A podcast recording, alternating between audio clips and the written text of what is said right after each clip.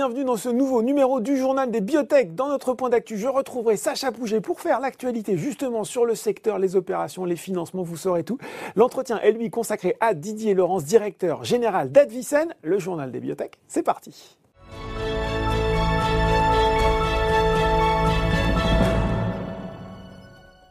Et j'ai le plaisir de retrouver pour ce point d'actualité Sacha Pouget, associé de Calisté Biotech Advisor et fondateur de Biotech Bourse. Bonjour Sacha. Bonjour Laurent. Alors on revient hein, chaque, toutes les, euh, tous les trois euh, numéros du journal des biotech faire le point sur l'activité euh, du secteur, que ce soit en France, à l'international, avec en fil rouge un petit peu bah, toujours les, les, les, les, mêmes, les mêmes références. Et on va commencer par un, un sujet qui, intéresse forcément les gens qui nous regardent, ce sont les performances 2021 des biotech dans le monde. Alors il y a, euh, Laurent, 1120 biotech au moment où nous parlons qui sont cotées dans le monde. Il y en a environ 300 en Europe, 300 en Asie et 600 aux, États-Unis. Alors en termes de performance boursière, depuis le début de l'année à fin mai, on constate une évolution euh, moyenne de 12% dans le monde sur les biotech euh, qui sont cotées. Mhm. on a une surperformance aux États-Unis puisque les biotech progressent en moyenne d'environ 14%. Et en Europe et également en Asie, on a une progression de 9%.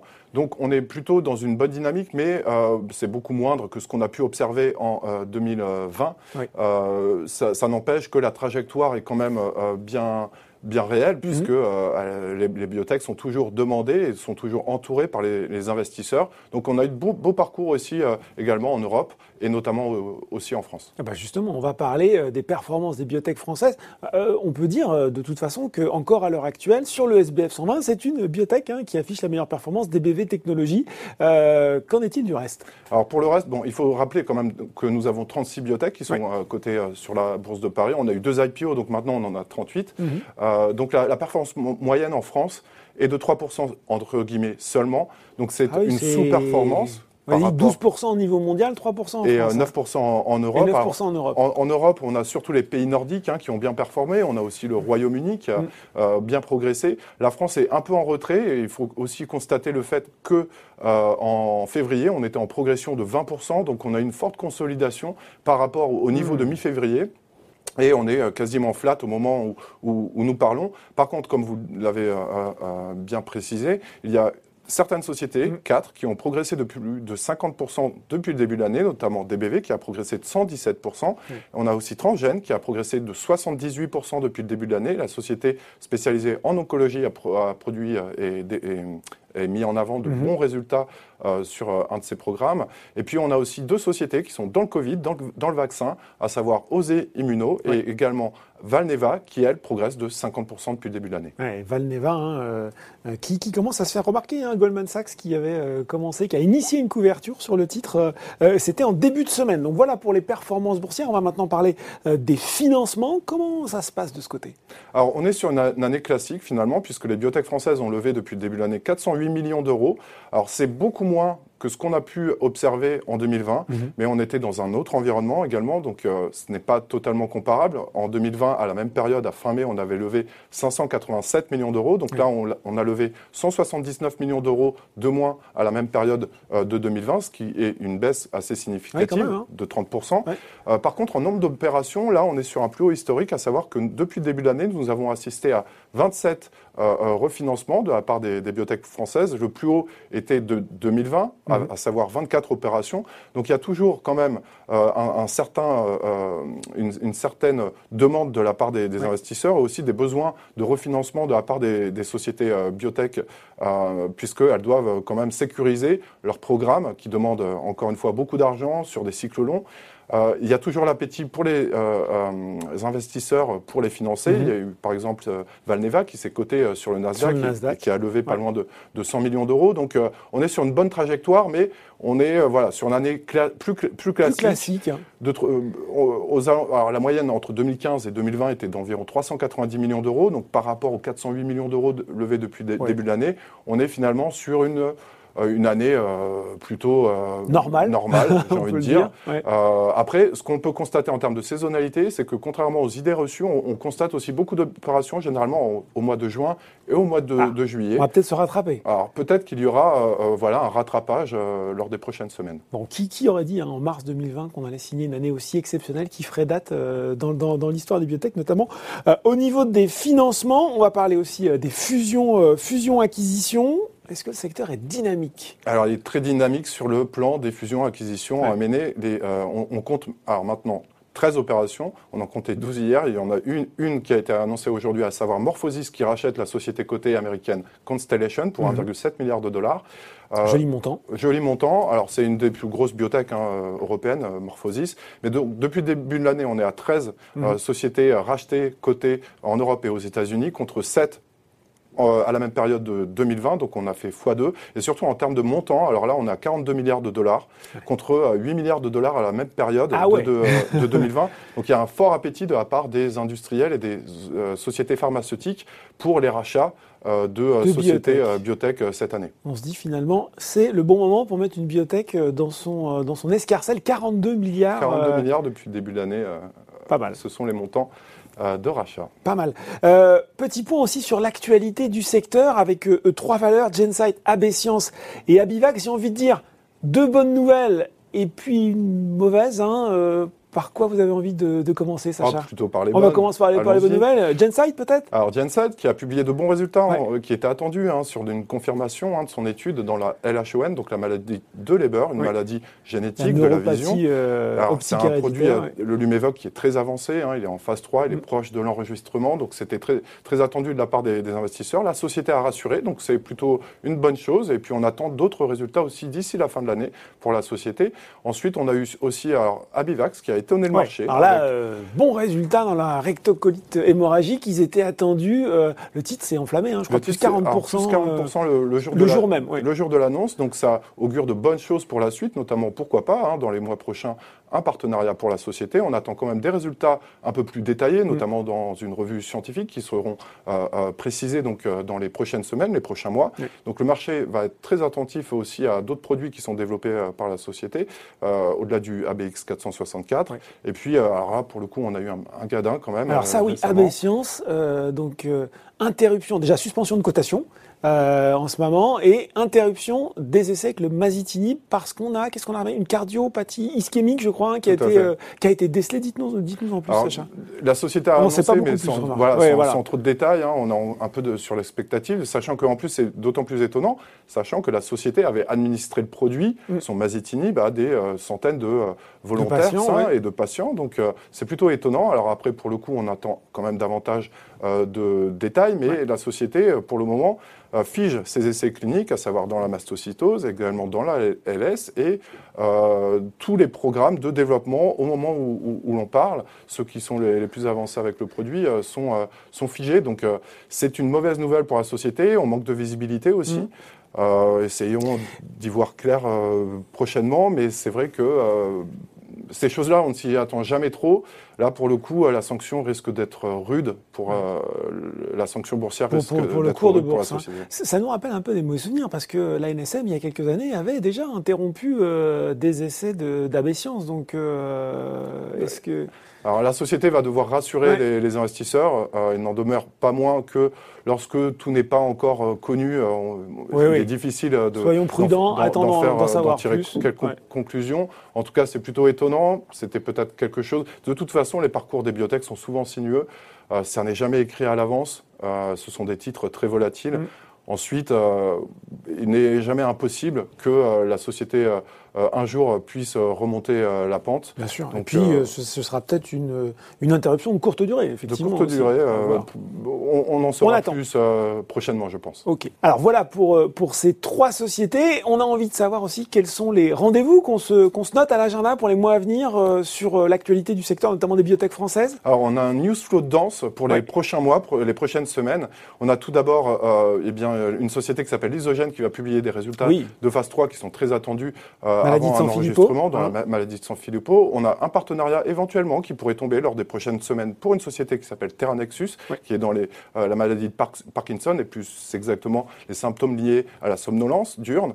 Et puis on a aussi euh, d'autres sociétés, alors elles qui vont publier euh, davantage de salves de résultats, à commencer par Onxeo, qui est une société spécialisée dans l'oncologie. On attend des résultats de phase 1 sur Asie DNA dans les tumeurs solides, et mhm. puis également des résultats de phase 1 2B dans le cancer de l'ovaire. On a aussi la société Biofitis qui est très attendue sur son produit Bio 101. On attend deux résultats dans le Covid et également euh, euh, dans euh, une, la sarcopénie. Oui, la sarcopénie, qui, était l'indication principale du traitement à la, à la, vieillesse, exactement. Et puis on a aussi, donc j'en parlais tout à l'heure, Gensight qui va publier des résultats de phase 3 prochainement aussi. et puis également sur un autre produit, dans la rétinite pigmentaire. Là, c'est une phase beaucoup plus early, stage, dans le, pour une phase 2 avec le GS050. Et pour finir, on a une société, alors on en parlait également, hein, Abivax, qui a publié de bons résultats dans l'UC. Tout à l'heure, nous en parlions. Eh bien, euh, sur le même produit, l'ABX 464, nous attendons deux résultats, à savoir des résultats de phase 1 dans la TQT, et puis également des résultats de phase 2A qui sont très attendus dans l'arthrite rhumatoïde et sur un autre produit, euh, l'ABX 196, avec des résultats de phase 1-2 dans le cancer du foie. Ah ben voilà, l'isogène, Biofitis, Onxeo, Genset, notamment. On va pas s'ennuyer dans les mois qui viennent. Vous revenez dans euh, trois numéros nous faire euh, l'actualité du secteur, euh, Sacha? Avec grand plaisir, Laurent. Merci beaucoup. Merci. Tout de suite dans le journal des bibliothèques, c'est l'interview.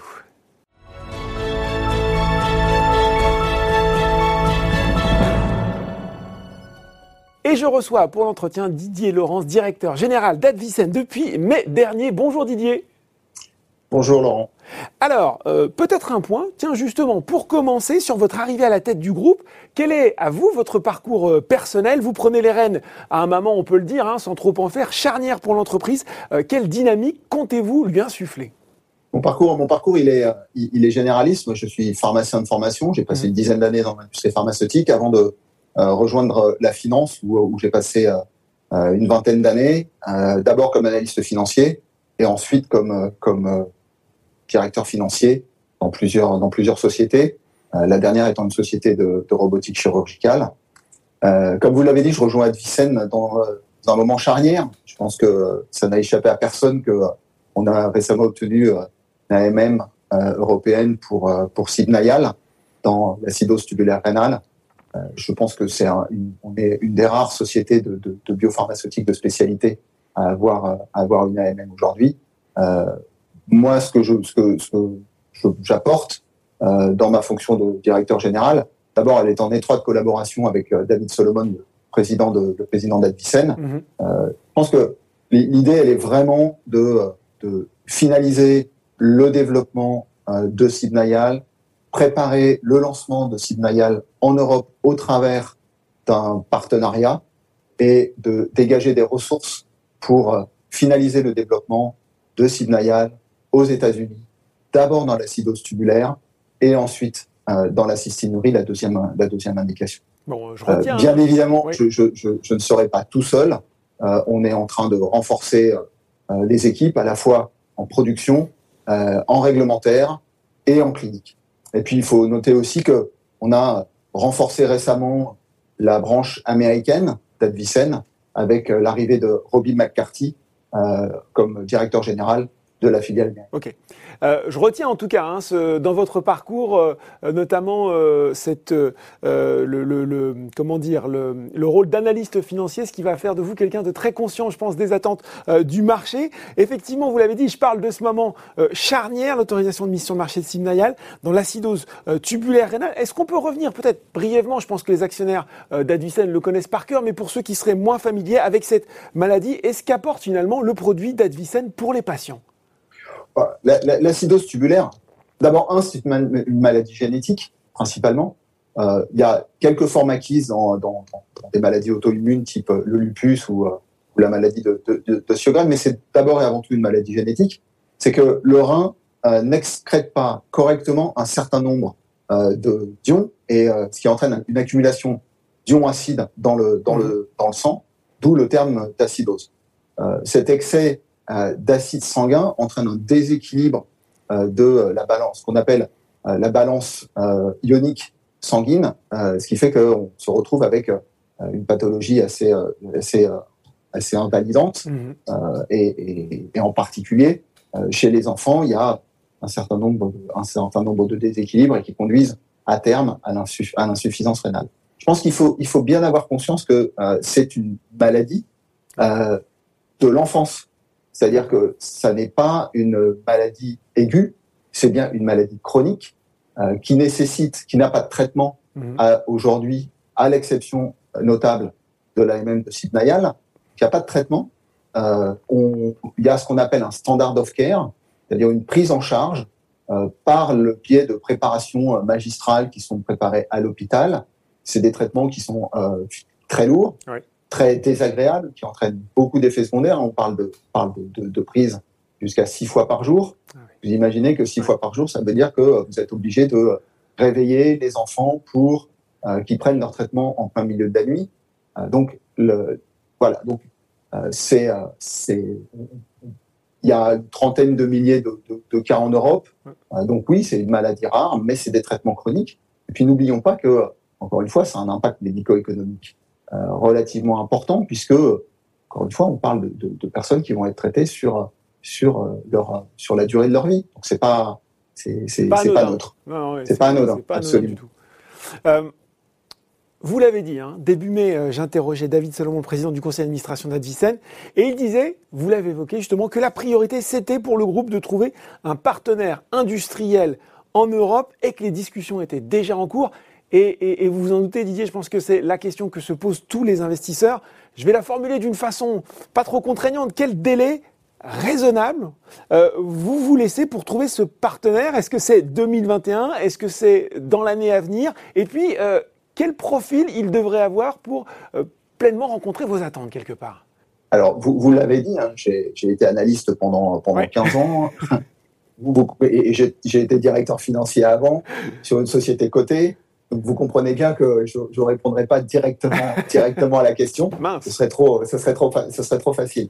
Euh, non, euh, effectivement, quand, quand, vous avez interrogé David Solomon début mai, effectivement, la priorité, c'est euh, de trouver un, partenaire pour la commercialisation de Sidnayal en Europe. Mhm. L'idée, elle est très claire. On va, au travers de ce partenariat, dégager des ressources pour euh, participer au financement de Sidnayal aux États-Unis, d'abord dans la cidose, puis dans la cystinurie en Europe et aux États-Unis. La priorité, c'est donc de, choisir ce partenaire. Le, ce sera un partenaire commercial. Mhm. pas, on n'a pas dans l'idée de licencier le produit en Europe. D'accord. Euh, donc on est en train de, on est en train de discuter sur la base de term sheet avec des avec des partenaires européens. Donc les choses avancent. Euh, il n'est pas question de se, il n'est pas question de se précipiter. D'accord. On veut discuter sur, on veut des upfronts. Euh, des royalties. D'accord? Alors, quand, quand je parle de royalties, encore une fois, si c'est pas un contrat de licence, ce ne sera pas forcément des royalties, hein, ce sera plus semblablement un, un, prix de transfert sur lequel on souhaite, euh, on souhaite se mettre d'accord. D'accord. Euh, voilà. Mais ce que je, ce que, ce que, donc, je réponds pas directement à votre question. quand est-ce, qui, qui sait et quand oui. Euh, je, vous, vous, le saurez pas. En revanche, je vous donne quelques éléments de, de, de compréhension de ce qu'on, de, de ce qu'on cherche à faire. Bon. Euh, voilà, on a, euh, c'est nous qui maîtrisons la production du produit. Euh, c'est nous qui en assurons la, la, la, la, cession à ce partenaire. et ça, très, très, très sincèrement, on, essaie, on, on espère, on pense closer avant la fin de l'année.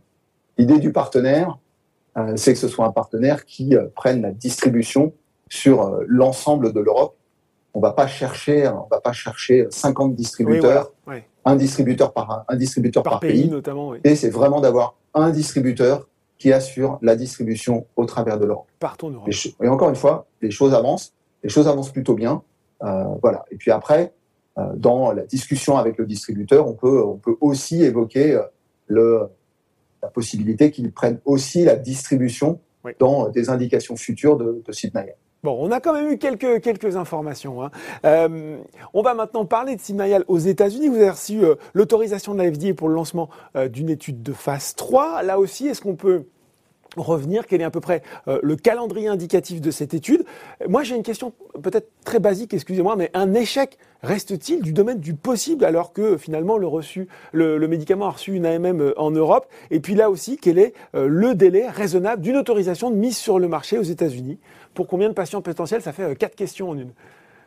Alors, je, vais répondre à, votre question sur, sur l'échec. Oui.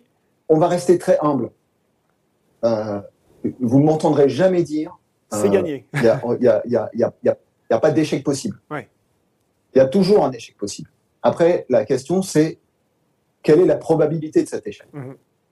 Je pense que aujourd'hui, la probabilité d'un échec sur de, de dans l'acidose tubulaire rénale euh, aux États-Unis, dans l'étude clinique, mhm. très sincèrement, il est faible. L'AMM européenne a démontré et, Arena 1, qui était l'étude européenne dans, dans l'acidose, a démontré, un, que c'était efficace, et deux, que c'était sûr. Mm.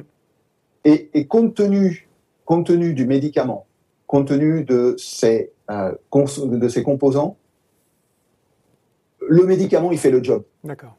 Il fait le job aux États-Unis, il fait le job comme il l'a, et il fera le job aux États-Unis comme il l'a fait en Europe. Donc, je pense que de ce côté-là, j'ai j'ai pas Vous êtes à peu près serein. Vous êtes serein. oui, je, je, suis assez serein. Le deuxième, la deuxième chose qui, qui, nous rend serein par rapport à ça, c'est que, comme vous l'avez dit, le, le plan et, et, et on s'est mis d'accord avec la FDA en amont sur le programme d'Arena 2, le, la, la, le design de l'étude Arena 2, hein, qui, qui, encore une fois est une, est une, est une phase 3. Hein. On, on, on, on, parle de l'AMM, mais il faut quand même, il faut quand même rappeler que Sidnayan, il est, il est aussi en phase 3 dans, dans, dans, une autre indication dont on va, on va, peut-être parler un petit peu plus tard. Bien sûr. Donc, euh, on parle d'une phase 3 euh, aux US. C'est un essai, euh, c'est un essai randomisé, double aveugle, quelque chose de, très normalisé, de très normé. Donc, l'étude, elle, est, elle a été designée et elle, elle va être menée en accord avec, avec, avec les, les recommandations de, de la FDA. Donc, un produit qui, est, qui a été démontré sûr et efficace en Europe, chez des patients européens, et honnêtement, il n'y a pas de raison de penser que ce soit différent sur des patients, sur des patients américains, dans un plan de développement qui est euh, en accord avec, euh, avec, euh, avec la FDA, honnêtement, la probabilité d'un échec, elle, elle, est relativement faible. Bon, sur le calendrier alors? Alors, Arena 2, c'est une phase 3, oui. 32 patients, un, un, suivi des patients sur environ 20 semaines, le temps de, le temps de recrutement, le temps de recrutement, bah, Disons que globalement, ce qu'on pense, mhm. c'est être en mesure de déposer une demande d'autorisation de mise sur le marché auprès de la FDA au S2 2022.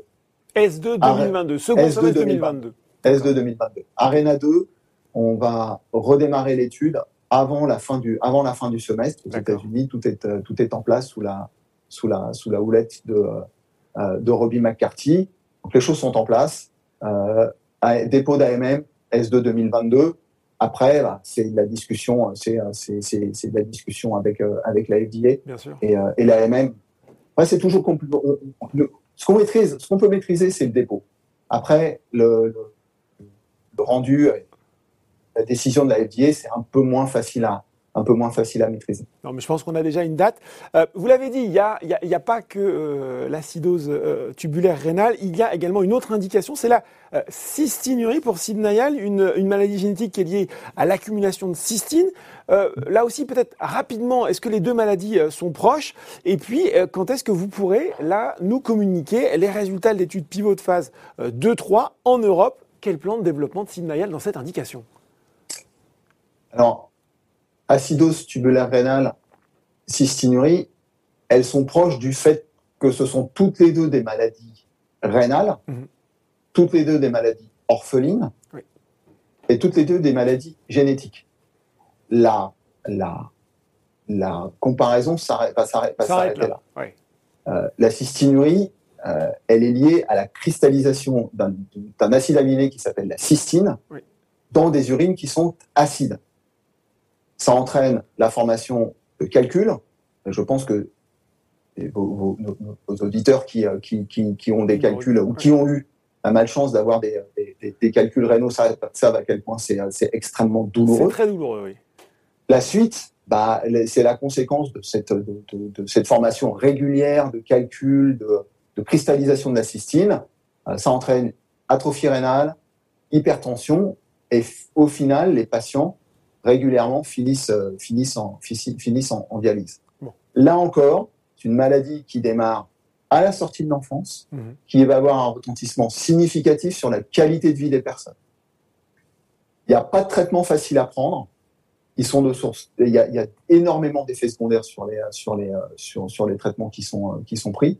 C'est clairement, euh, c'est clairement une, une, une, maladie qui, euh, qui aujourd'hui est, en, est, est, ce qu'on appelle un besoin médical non, couvert ou partiellement couvert. Quant à la taille du marché, euh, ben, il est bien plus important que, que, l'acidose que l'acidose rénale. Hein. Euh, on parle en Europe d'une incidence de l'ordre de 1 pour 7 000 à 1 pour 15 000, euh, ce qui pourrait représenter jusqu'à 70 000 patients en Europe. Alors que tout à l'heure, je parlais de, pour l'Europe d'à peu près, d'à peu près 30 000, 30 000 patients pour, euh, pour la, l'acidose rénale. Alors, Simnayal, le calendrier de Simnayal dans cette indication Donc, nous, Simnayal, première étude, phase 3, qui s'appelle Coral 1 mm. en Europe, qui, elle, est programmée au S2 2021. Donc, elle va démarrer au S2 2021. Pour, euh, et on a l'ambition d'une AMM européenne dans la cystinurie avant fin 2022. Alors, on nous demande souvent, mais comment est-ce que vous faites Comment vous allez faire pour, pour faire une étude, pour démarrer une étude clinique S2 2021 et obtenir une AMM fin 2022 Exact. euh, c'est tout, simple, c'est, tout simplement que c'est le même produit mhm. dans une deuxième indication. C'est donc pas une AMM complète, mais c'est ce qu'on appelle une variation. D'accord, donc ça va plus vite. Et donc ça, donc ça va plus vite. D'accord. Donc, c'est, donc il faut bien avoir en, tête, en, tête ce timing-là. S2 2021 pour le démarrage de l'étude et AMM dans l'indication, et je répète bien, dans, l'indication, avant, fin, avant fin 2020. Bon. Là, on l'a dit, moment charnière pour Advicen. Vous êtes plus, en tout cas plus qu'une pas forcément uniquement une biotech en RD, mais vous allez devenir une, finalement une biopharma. Euh, pour réussir cette mutation, vous allez avoir besoin de financement. On va bien sûr parler euh, euh, argent. Qu'en est-il compte tenu de votre niveau de trésorerie actuel? Est-ce que ça suppose là aussi des levées de fonds appel au marché? Et puis, qu'est-ce que ça suppose aussi concrètement sur le profil de la société? Est-ce qu'il va y avoir des recrutements, une force commerciale plus, importante? Comment ça va modifier la physionomie d'Advicen Alors, Laurent, je, voudrais, je voudrais revenir sur la question précédente sur la cystinurie, parce qu'il y a une partie que, il y a une partie de réponse que je n'ai pas faite. Oui. Parce que j'ai parlé de l'Europe oui. avec Coral Et on n'a pas évoqué les États-unis. Oui. Et on n'a pas évoqué Alors, les États-Unis. parlons des États-unis, et puis après on Alors, reviendra. Je, sur sur Sidnayal dans la cystinurie aux États-Unis. Oui. dans le courant de dans, dans le courant de, de, de, de après l'été là, on va discuter avec la FDA pour encadrer le programme de développement avec l'objectif d'une étude de phase 3 qui s'appellera Coral 2, oui. euh, qui pourrait démarrer au, S, au S1 2022. S1 2022, bon. Exactement. Bon, alors voilà pour, pour la cystinurie. On, sent quand même que le calendrier euh, est chargé pour Advicen. Du coup, je vous repose cette question. À la fois, qu'est-ce que ça implique en termes de financement? Qu'est-ce que ça implique en termes de mutation interne de la société? Vous l'avez dit, je, je, je, je suis, euh, je, j'ai été analyste, directeur financier, donc je, je, sais. Là aussi, vous allez être précis. Je, je connais, je connais, je connais, je connais bien la, je connais bien la problématique du financement euh, des, euh, des biotech et des medtech et des, des, des biopharmaceutiques de mmh. spécialité. Et, et, et, vos auditeurs le savent. On, on est tous, euh, on, on, doit tous, on doit tous financer mmh. notre développement. On est dans un secteur, on est dans un secteur qui, euh, qui est sur le, un temps long et on a, on a, effectivement besoin de, de financement euh, euh, régulier. Tout en sachant que là, on est quand même, on est quand même très avancé, c'est-à-dire que on est, voilà, vous l'avez dit, hein, une des rares biotech qui a une AMM maintenant. on n'est pas sur des niveaux de financement où on finance des études de phase 2 où on se dit est-ce que ça va marcher? Oui, absolument. Donc on doit, on, on, on, doit renforcer, on doit renforcer nos, nos ressources financières. Ouais. Notre stratégie, encore une fois, elle est, elle est extrêmement simple à lire quand on, quand on réfléchit.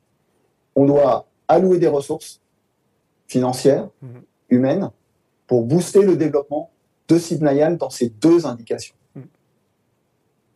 Finir le développement aux US et réussir le lancement euh, ici en Europe. En Europe, c'est très clair. Un partenariat. Ce partenariat, il délivre des ressources financières pour finaliser le développement euh, de, de. C'est déjà une première source de financement non dilutif. C'est bien ce qui nous guide dans le choix d'un partenariat commercial en Europe. Et, et, et, et on n'investira pas sur une force de vente ici en Europe. Il y a une deuxième chose, c'est qu'on on, on oublie trop souvent, et, et- et c'est peut-être aussi de, de- de notre fait, c'est que on a déjà un produit qui est, qui est, qui est licencié, qui s'appelle Osaline, Oui. dont, on, dont on peut attendre, là encore, des ressources non dilutives au travers du contrat de licence. Et puis, dernier point, et, et- et c'est Essentiel. on est une société cotée, Oui. on discute toujours avec, toujours avec des investisseurs. Mhm. On leur explique toujours, on leur parle toujours de notre profil, euh, qui est clairement inédit dans, qui est clairement inédit dans le secteur. hein. Je veux dire encore une fois, je, je- je me répète, on se répète, on est une des rares biopharmaceutiques de spécialité à avoir une AMM aujourd'hui, euh, aujourd'hui en Europe. Mhm. Donc, euh, oui, et l'idée, c'est de, de- de toujours trouver la meilleure balance entre sources de financement non dilutif, et rappelons aussi qu'on a un prêt auprès de la Banque européenne d'investissement, Mhm. 20 millions d'euros, on en a tiré 7,5. On a la possibilité de tirer d'autres tranches. Donc ça fait partie des possibilités de financement de l'entreprise. Donc, partenariat. Revenu de licence d'Osaline, prêt de la BEI et d'autres au- au- d'autres options de financement qui, euh, euh, encore une fois, seront, euh, seront travaillées, discutées, évaluées entre financement euh, en, en privilégiant bien évidemment les options, les options de, de, de, de- de- soit de financement non dilutif, Oui. soit de financement les moins dilutifs, les moins dilutifs possibles. C'est, je ne peux pas faire d'autres réponses que d'autres réponses que celle-là. Non, ben écoutez, euh, euh, c'est une, euh, c'est une réponse, Didier Laurence. Merci de nous l'avoir fait. On se, on, on- on se retrouve, on- il faudra qu'on se reparle parce qu'on sent que 2022 va être une Ouais. année extrêmement riche euh, pour Advicen et vous saurez sans doute des, des nouveaux développements à partager avec nous. Merci d'avoir été sur Bah, le plateau du journal Merci, des biotech merci beaucoup, merci beaucoup Laurent. Le journal des biotech, c'est fini pour aujourd'hui. On se retrouve dans deux semaines pour un prochain numéro. À très bientôt.